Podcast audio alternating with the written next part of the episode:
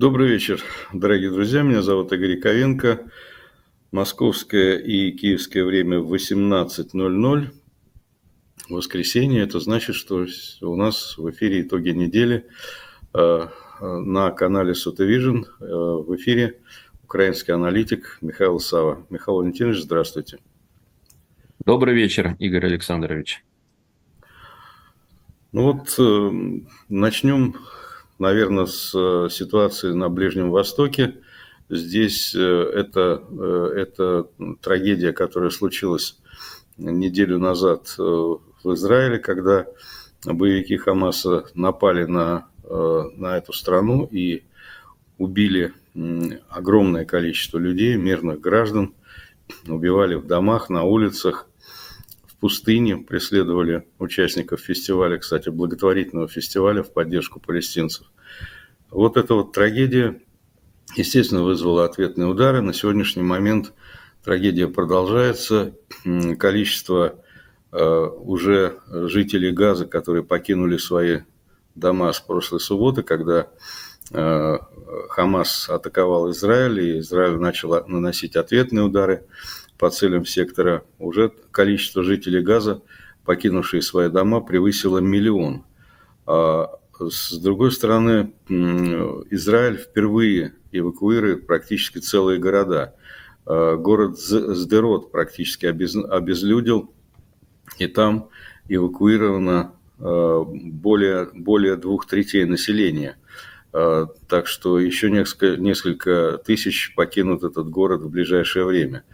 Ну, в общем, практически речь идет о, о громадных тектонических сдвигах в регионе, на сегодняшний момент, момент э, уже заявил Иран, что если Израиль начнет э, наземную операцию, а речь идет именно об этом, потому что правительство Израиля приняло решение об уничтожении группировки Хамас, без наземной операции это сделать невозможно, и э, уже Иран заявил, что если Израиль начнет наземную операцию, то он вмешается. Ну, в принципе, какие-то атаки Э, производит э, тоже э, иранская прокси-группировка Хизбалла, гораздо более мощная, чем Хамас, пока только артиллерийские обстрелы, пока речь не идет о наземной операции в Израиле. Мир практически разделился сейчас. Вот я смотрел сводку новостей, огромное количество демонстраций, практически ну, я бы сказал так, не только Арабская улица, но и вообще вся мусульманская улица на сегодняшний момент поддерживает Хамас, поддерживает палестинцев. Несмотря на то, что, э, да и, собственно говоря, и политики тоже, и, и Турция, и Иран, и Саудовская Аравия в целом э, настроены достаточно антиизраильски. Э, вот эти настроения, огромное количество демонстраций в поддержку Палестины и антиизраильских э, проходит практически во всех странах, во всех странах Европы. Э, да, демонстрации в поддержку, в поддержку Израиля тоже проходят, но их значительно меньше. Ну, просто потому что миллиард шестьсот миллионов мусульман живет в мире, и, естественно, здесь вот эта вот э, солидарность с, единоверцами, она, в общем-то, доминирует пока. Э, на сегодняшний момент э, Путин заявил о том, что он готов быть посредником, но, скорее всего, его посредничество не будет воспринято, не будет востребовано никем. С другой стороны, в общем-то, есть гигантская проблема – проблема, проблема сектора газа как такового, потому что непонятно, что делать с, с двумя миллионами людей, которые на, которые на самом деле э, сегодня э, не, ну, практически никто не собирается их принимать. Ни, ни Египет, ни Иордания, ни, все отказываются принимать этих людей. Ваша оценка, э, Михаил Валентинович, что, что, каковы перспективы разрешения вот этой, этой, э, этого конфликта, этой трагедии, э, этой гигантской проблемы, которая тлела на протяжении многих десятилетий, вот сейчас э, обострилась, вспыхнула и требует какого-то какого разрешения, которое пока не очень понятно, как, кто и как будет делать. Прошу вас. Я начну не с перспективы разрешения этой действительно сложнейшей и очень долгой проблемы, а с пояснения, точнее, с моего мнения о том, почему именно сейчас это произошло. Э, время не случайно, совершенно не случайно. Я не думаю, что боевики Хамас договаривались с Кремлем о дате нападения на Израиль, о дате террористической атаки. Э, я так не думаю, потому что первое заявление кремлевских пропагандистов, э, вот буквально в начальные часы этой атаки Хамаса, были очень и очень сумбурными. Ну, было очевидно, что у этих людей просто нет методички. Их не подготовили к тому, что и как говорить. Но Хамас воспользовался той дестабилизацией мирового порядка, которую создал российский режим агрессии против Украины. Вот это абсолютно неизбежно. Ну, если старший террористический брат вот так поступает, если Российская Федерация фактически ведет государственный террор, сейчас уничтожая э, мирное население Украины и погибло уже более 10 тысяч, то почему Хамас не может поднять ставки? И они подняли ставки вот этой массовой террористической атакой, которой Израиль оказался действительно не готов. Сейчас граница Израиля уже восстановлена, готовится наземная операция, но то, что происходит на наших глазах, это абсолютно очевидно новый виток радикализации мировых отношений, новый виток э, на пути к неопределенности, конфликту, к хаосам. Ворота ада открыл российский режим. И сейчас туда полезла, ну, извините, вот, вот всякая сволочь. Мы это видим, и, к сожалению, это, возможно, не последний такой случай, когда спящие, замороженные, точнее, конфликты будут расконсервированы. Это в интересах российского режима, и он предпринимает для этого все усилия. Их задача разрушить нынешний мировой порядок и создать какой-то свой, я не представляю себе, как, каким может быть их порядок, но это точно порядком не будет. Каковы перспективы разрешения конфликта? Но когда мы говорим о разрешении, то мы имеем в виду такую ситуацию, когда обеспечен стабильный мир. Вот это вряд ли возможно, к сожалению. Да, Израиль готовится к наземной операции.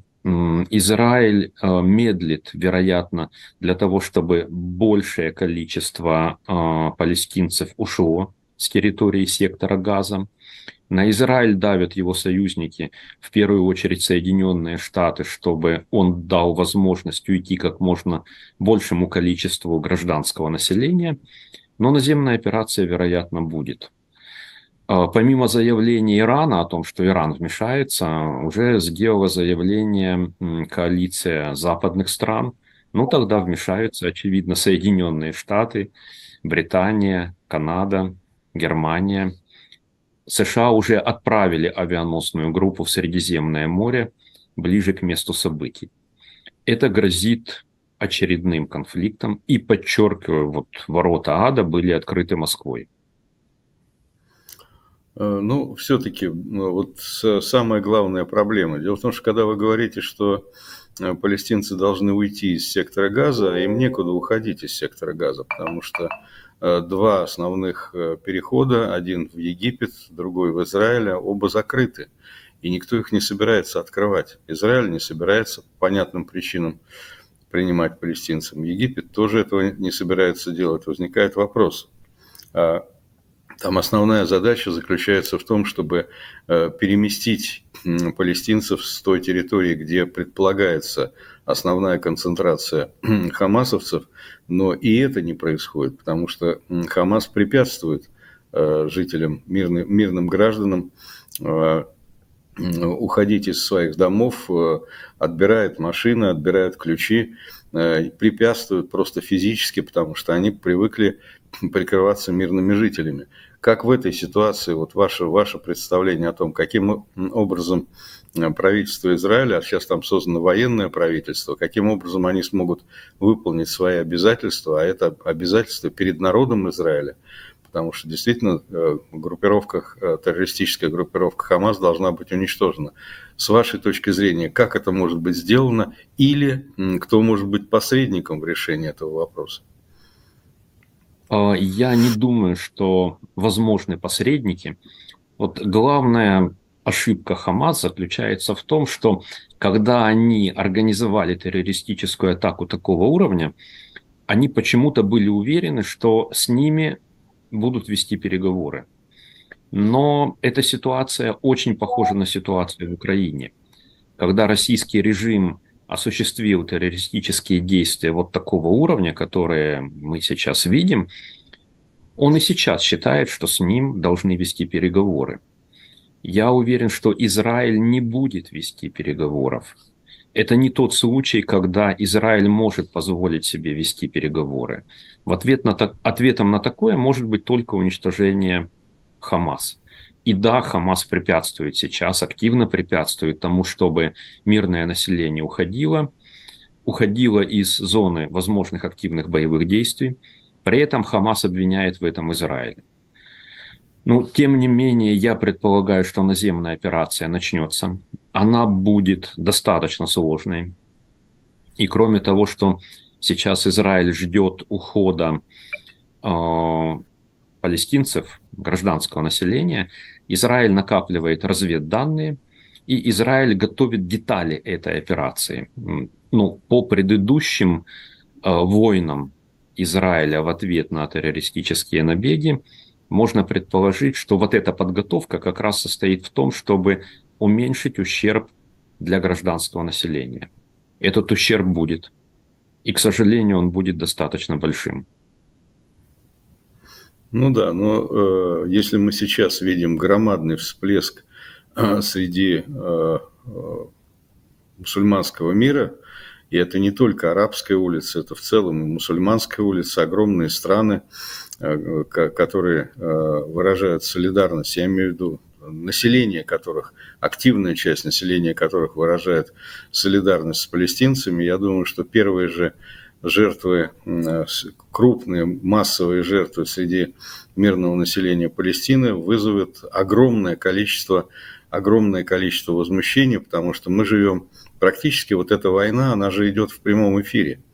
Это в отличие, скажем, от Э, войны судного дня, с которой там как-то сравнивают эту войну. Это война в прямом эфире. У каждого из участников этих процессов есть э, телефон, на который все снимается, и все эти кадры, кадры убийств, кадры э, страданий людей, они снимаются, они оказываются на первых полосах газет, на, в эфире всех телеканалов. И как только начнется наземная операция, как только начнут гибнуть мирные жители, а это неизбежно произойдет, то практически по всему миру пойдет, э, пойдет огромная волна, тысячи, десятки тысяч э, сообщений о том, о, о каждом, о каждом убитом э, человеке, о каждом убитом ребенке, а здесь и дети будут.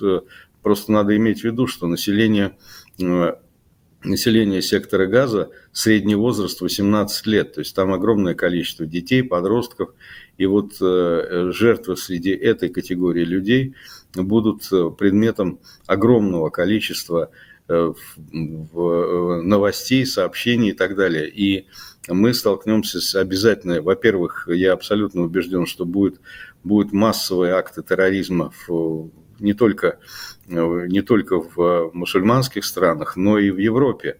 Просто будут убивать. Это, вот, мне кажется, это неизбежные следствия. И второе, это вот сейчас уже идет требования всевозможных комиссий ООН, э, всевозможных правозащитных организаций не допустить наземную операцию, и э, в мире пойдет огромная антиизраильская волна. Это ну, практически неизбежный результат. Как вы считаете, что можно этому противопоставить или каким образом надо делать так, чтобы этой волны не было или хотя бы чтобы она была уменьшена?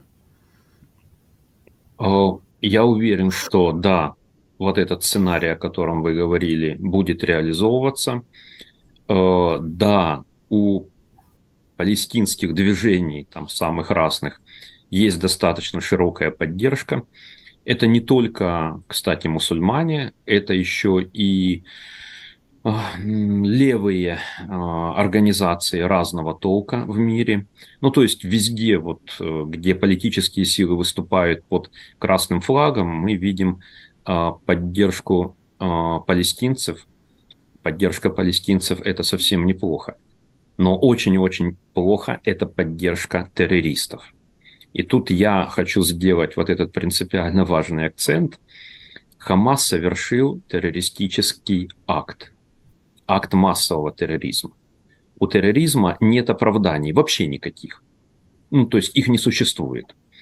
А, те люди, которые а, будут сейчас выступать а, против ответных действий Израиля, фактически берут на себя вот это бремя поддержки терроризма. Это их выбор, это их право. Что можно сделать для того, чтобы этой волны не было, я не считаю нужным вообще что-то делать. Ну, это право людей выражать свое мнение, пусть выражают. А, а вот то, что обязательно необходимо, это, безусловно, уменьшить количество жертв. И то, что сейчас я наблюдаю, говорит а, о следующем. Да, Израиль, вероятно, с вероятностью 99% не остановится. Да, наземная операция будет – но сейчас они делают все для того, чтобы уменьшить количество жертв. И это максимум возможного. А, Михаил Валентинович, вы уже сказали о том, что вот эта вот э, террористическая атака Изра... Э, Хамаса на Израиль и э, война России против Украины, это, ну, по сути дела, я немножко разовью вашу мысль, я думаю, что это, в общем, две части одной войны войны э, варварства э, против цивилизации. И, э, по сути дела, это вот действие того самого террористического интернационала, который пытается сколотить Путин. Вот в своей валдайской речи он говорил об этом практически прямым, прямым, прямым текстом говоря о том, что вот многополярный мир, вот надо, надо как бы, мы не признаем всякие эти ваши европейские глупости типа прав человека и так далее. И вот э, мне представляется, что э, вот, вот сейчас э, как раз в этой связи крайне важно радикальное изменение отношений между Израилем и Украиной. Потому что на самом деле это два очевидных, объективных союзника. И ближе союзников, даже ближе, чем там США, ближе, чем европейские страны – Э, это несчастье сближает, и трагедия сближает. И э, то, что Израиль и Украина оказались вот в этой похожей ситуации, мне кажется, просто настоятельно диктует вот, необходимость этого союза. Вот, насколько я знаю, вроде бы как готовится визит визит Зеленского в Израиль. Не, не уверен, что он сейчас в ближайшее время произойдет. Но вот что вам известно по этому поводу? Э, насколько вот то, что я говорю, это реалистично, потому что здесь, мне кажется, должно быть просто, ну, я не знаю, чуть ли, чуть ли не э, очень плотное сотрудничество. Я понимаю, что там оружие передавать Израиль сейчас, наверное, не может, потому что самим нужно, но какая-то интеграция, возможно, я не знаю, совместное, совместное военно-техническое сотрудничество, там, я не знаю, там, учение совместное, еще что-то, но передача опыта. Все-таки у Израиля большой опыт. И Украина сейчас, неизвестно еще, у кого сейчас больший опыт в военном деле.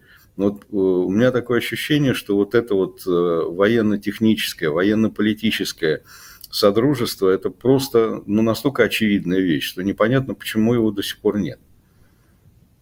Э, я полностью согласен объективно после нападения Хамас на Израиль открылись возможности для ну, значительного улучшения отношений между Израилем и Украиной.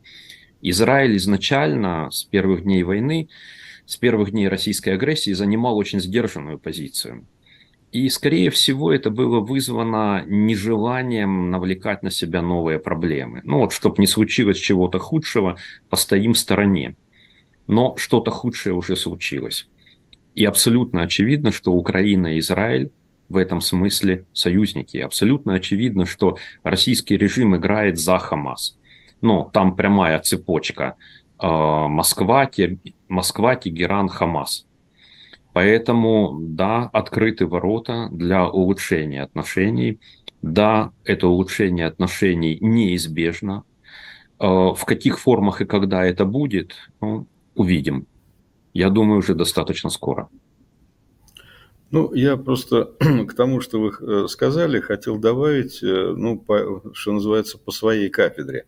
Э, поскольку я постоянно слежу и практически мониторю то, что происходит в российских СМИ, в российском телевизоре, я должен сказать, что вообще сомнений в том, на чьей стороне Россия, здесь нет никаких. Ну, во-первых, там уж если говорить о заявлениях Путина, Путин, который сравнил блокаду газа Э, сектора газа э, с Ленинградской, блокадой Ленинграда, ну, вы понимаете, что это за аналогия, да? То есть, получается, Израиль – это Третий рейх, так что ли получается? Кто блокировал, э, кто осуществлял блокаду Ленинграда? Потрясающее совершенно высказывание, и, на мой взгляд, оно как-то не очень, оно как-то пролетело. Ну, Путин болтает очень много всякого, и поэтому, может быть, не, не, не очень уже внимательно следят за тем, что он говорит. Но вот это вот сравнение блокады сектора газа с блокадой Ленинграда, мне кажется, оно потрясающее по своей откровенности, очевидности, то есть прямую, впрямую просто сравнение Израиля с Третьим Рейхом. А, значит, э, это, вот, мне кажется, очень показательно. Ну и в основная масса э, Росси... обитателей российского телевизора, она очень четко рассуждает. Там есть такие застенчивые, так сказать, э, фашисты, которые говорят, ну да, вроде как нехорошо вот Хамас поступил, вроде как не здорово там убивать мирных граждан, но в целом, так сказать, понятно, это Израиль сам виноват но э, значительная часть э, очень откровенно рассуждают, причем очень честно и логично. Рассуждение простое. Чей, кто, сторон, кто главный сторонник э, Израиля? Соединенные Штаты. Это наш враг. Кто главный сторонник Хамас? Иран. Это наш друг. Ну и угадайте с одного раза, за, за кого мы должны быть в этом конфликте. И однозначно совершенно мы за Хамас. Это очень большое количество э, вот таких честных фашистов, их много, это там и пропагандист Мардан, и, э, значит, депутат Гурулев, и масса других людей, которые прямо открыто об этом говорят. Так что здесь, ну, совершенно очевидно, что Россия, э, значит, она, причем, если уж говорить о военно-техническом сотрудничестве, то я не знаю, насколько вы доверяете информации о том, что на сегодняшний момент идет вербовка э, остатков ЧВК «Вагнер» э, с, большими, с большими финансовыми, большой финансовой поддержкой на службу в ХАМАС. И, в общем, какие-то были кадры тоже, так сказать, с, значит, э, когда среди боевиков ХАМАС были люди с русской речью. Ну, во всяком случае, это и, так сказать, деятельность, сама учеба – Э, и очень высокий уровень вот этого террористического акта, который произошел 7 октября, в общем-то, свидетельствует о том, что там без э, российских инструкторов дело все-таки, скорее всего, не, не э, обошлось. Поэтому здесь не только совпадение интересов, но, видимо, и какое-то прямое участие тоже присутствует. Как вы считаете? А, я думаю, да. Это прямое участие было поскольку оно абсолютно логично. Пока есть только косвенное подтверждение этого участия, но оно расследуется. Вот современный мир – это мир цифровых технологий, где очень трудно что-то навсегда и надежно скрыть. Поэтому эти следы уже сейчас расследуются. А, и хотел бы прокомментировать а, заявление Путина о том, что блокада сектора газа подобна блокаде Ленинграда – вот для него и людей из его окружения это абсолютно логичная риторика.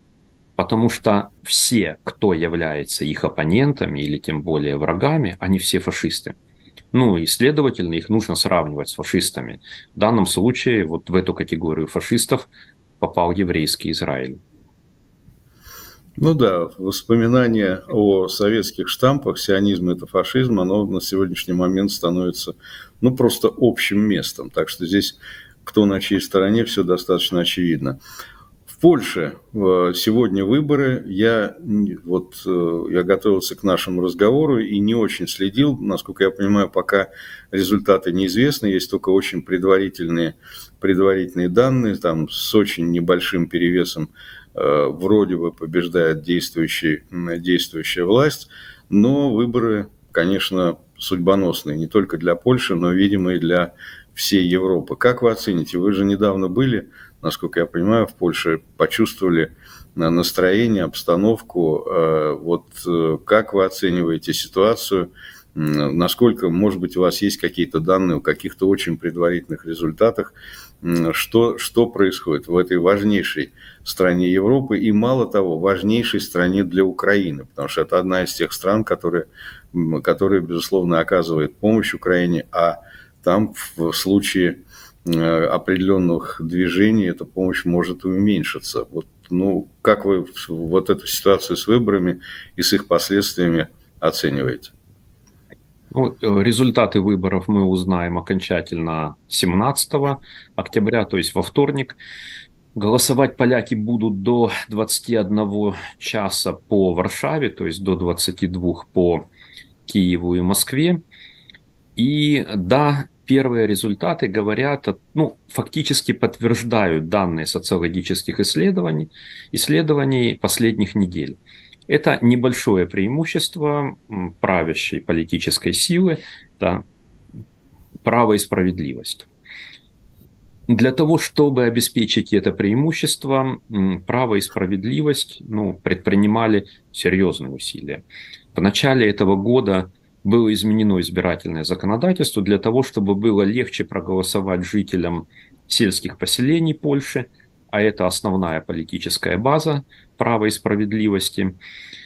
Э, затем был скандал с украинским зерном, для того, чтобы польские фермеры, опять же, из вот этой политической базы, были более активными, пришли на избирательные участки и проголосовали за тех, кто как бы защищает их интересы. Но я уверен в следующем. Какими бы ни были окончательные проценты на этих парламентских выборах, а там выбирают и верхнюю палату, и нижнюю палату одновременно, да еще и референдум проводят по четырем вопросам, э, ситуация в отношениях Польши и Украины стабилизируется после выборов. Ну, для этого есть несколько объяснений. Во-первых, а, некоторые польские политики откровенно нагнетали эту ситуацию для того, чтобы продемонстрировать своим избирателям, насколько жестко они защищают их интересы. После того, как выборы пройдут, в этом просто не будет необходимости. Ну и во-вторых, эм, вероятно, усилится представительство а, оппозиционных политических сил, которые не являются сторонниками там, уменьшения помощи Украине, которые не являются друзьями России абсолютно. То есть это не та ситуация, когда э, усиливается оппозиция, и это несет проблемы для отношений Украины и Польши. То есть, уверен, ситуация в этих отношениях будет стабилизироваться. Ну, будем надеяться, хотя на самом деле там ситуация такая, что э, по итогам выборов, как э, утверждают довольно уверенные эксперты, ни ну, кто бы ни победил на выборах, в одиночку он сформировать правительство не сможет. То есть там перевес небольшой. И поэтому вроде бы там потребуется, потребуется э, помощь крайне правых сил, которые, так сказать, как раз могут быть настроены на, на уменьшение на поддержки Украины. Ну, такой вот сценарий тоже, тоже рисует, такой катастрофический сценарий рисуют некоторые, некоторые обозреватели. И более того, речь идет о вот создании, э, ну, фактически создании такого ядра на базе трех стран из Вышеградской четверки, а, значит, э, э, вот такого ядра, я бы сказал, евроскептиков – которые там Венгрия, уже теперь и Словакия, уже откровенно Словакия в, этот, в это ядро тоже входит, и вот в Польша, которая, так сказать, ну, фактически э, это, э, вот такое вот мощное ядро евроскептиков, оно, в общем-то, ну, торпедирует Евросоюз. То есть отношения с Брюсселем у всех трех стран крайне напряженные. Это, в общем, ну, на мой взгляд, не здорово. Как вы это прокомментируете? Ну, это действительно не здорово. И одним из направлений предвыборной кампании в Польше была, да, критика так называемых евробюрократов. А, я упомянул референдум, который проходит сейчас в Польше одновременно с парламентскими выборами. Там два вопроса из четырех сформулированы таким образом, ну, как говорят социологи, это формирующие вопросы. Например, а, поддерживаете ли вы принятие Польшей тысяч мигрантов а, с Ближнего Востока и Африки в рамках программы принудительного переселения, навязанной а, европейскими бюрократами. Я буквально сейчас процитировал формулировку вопроса референдума. А, понятно, что те, кто эту формулировку придумывал, Евросоюз а, не очень любят. Но тут дело не в любви. Это скорее использование методики Орбана, когда его э, нападки, даже не критика, а нападки на Евросоюз производились для того, чтобы больше получить от этого же Евросоюза. Да, это все не здорово. Это может вызвать э, кризис, когда в ответ на нападки европейские структуры перестанут давать деньги и ресурсы, а начнут делать что-то другое. Но это вот очередной шаг по дестабилизации мирового порядка, к сожалению. Ну да, вы сказали об этом референдуме. Я должен сказать, что подобного рода референдумы не имеют никаких правовых последствий. Ну, просто не имеют, по, по факту. То есть из, из того, что поддерживают, не поддерживают, ну, просто как-то морально-политические какие-то вопросы. Ну, а что касается самого, самой конструкции вопроса, то, конечно, осталось бы пожелать организаторам еще задать такой вопрос. Поддерживаете ли вы э, ввоз э, большого количества террористов, которые нацелены на то, чтобы изнасиловать ваших жен, убить детей и захватить ваше жилище? Да или нет? То есть да, поддерживаю, нет, не поддерживаю. Вот такой вот вопрос еще хотелось бы, чтобы они задали своим согражданам. Ну, что называется, идиоты не имеют национальности в, таким, в таком случае, должен, должен отметить, к сожалению. да, то есть это мы как-то привыкли считать, что это российское, э, что это российские эндемики, но вот они все-таки в других странах тоже есть. Это вот такой крик социологической души, простите за эмоции. А, Михаил Валентинович, я знаю, что у вас есть целый ряд э, тем, которые вы хотели бы затронуть, и эм, которые явно не, затрагивались в наших, наших подведении итогов. Прошу вас, завершайте наш разговор с теми темами, ну, их, их может быть несколько, которые мы не затронули в нашей беседе. Ну, я хочу вспомнить об одной. Э, она не связана непосредственно с событиями, которые мы наблюдали на ушедшей неделе, но она чрезвычайно важна. Вот в течение нескольких последних месяцев россиянам и бывшим россиянам, которые живут в Украине, вдруг начали поступать телефонные звонки или там сообщения по мессенджерам от людей, с которыми ну, не было никакого общения лет 15, 12, 10 лет. Это представители таких локальных элит. Это вот такие группировки уровня района или поселения, куда входит начальник полиции, руководители каких-то э, силовых структур, судьи, прокуроры, э, связанный с ними местный бизнес – вот эти люди звонят и задают вопрос, что будет дальше. А, некоторые из них откровенно говорят, мы понимаем, что вот эти кремлевские нас подставили. Мы понимаем, что вот это все, что происходит сейчас, добром не закончится. Но мы не понимаем, что нам делать и вообще как можно Украине помочь. Вот такая бывает концовка у некоторых подобных запросов. А, и я хотел бы обратиться к этим людям, которые и сейчас на местном уровне, на региональном уровне в России принимают решения, и дать им добрый совет. Действительно добрый. А, не становитесь военными преступниками. Сейчас а, вас пытаются повязать ответственностью. Сейчас вас по вот этой неформальной вертикали власти пытаются вовлечь в совершение преступлений Ну, например, руководители учреждений Федеральной службы исполнения наказаний просто массово содействуют э, пыткам украинцев, военнопленных и гражданских, которые находятся в российских следственных изоляторах, тюрьмах, исправительных колониях. Судьи выносят явно несправедливые решения, не основанные на праве. Прокуроры и следователи явно фальсифицируют уголовные дела в отношении украинских гражданских и военнопленных. Не делайте этого. Соблюдайте вашу конституцию, как сказал когда-то в 70-е годы один из лидеров советского диссидентского движения. И действительно, этот режим не навсегда. Вот та сила дестабилизации мирового порядка, которую они сейчас используют, Россия, Хамас, Иран, Северная Корея, она вернется к ним. Мир не будет этого терпеть. И мир уже показывает, что с ними произойдет. Наблюдайте за тем, что сейчас будет происходить в секторе Газа с Хамасом.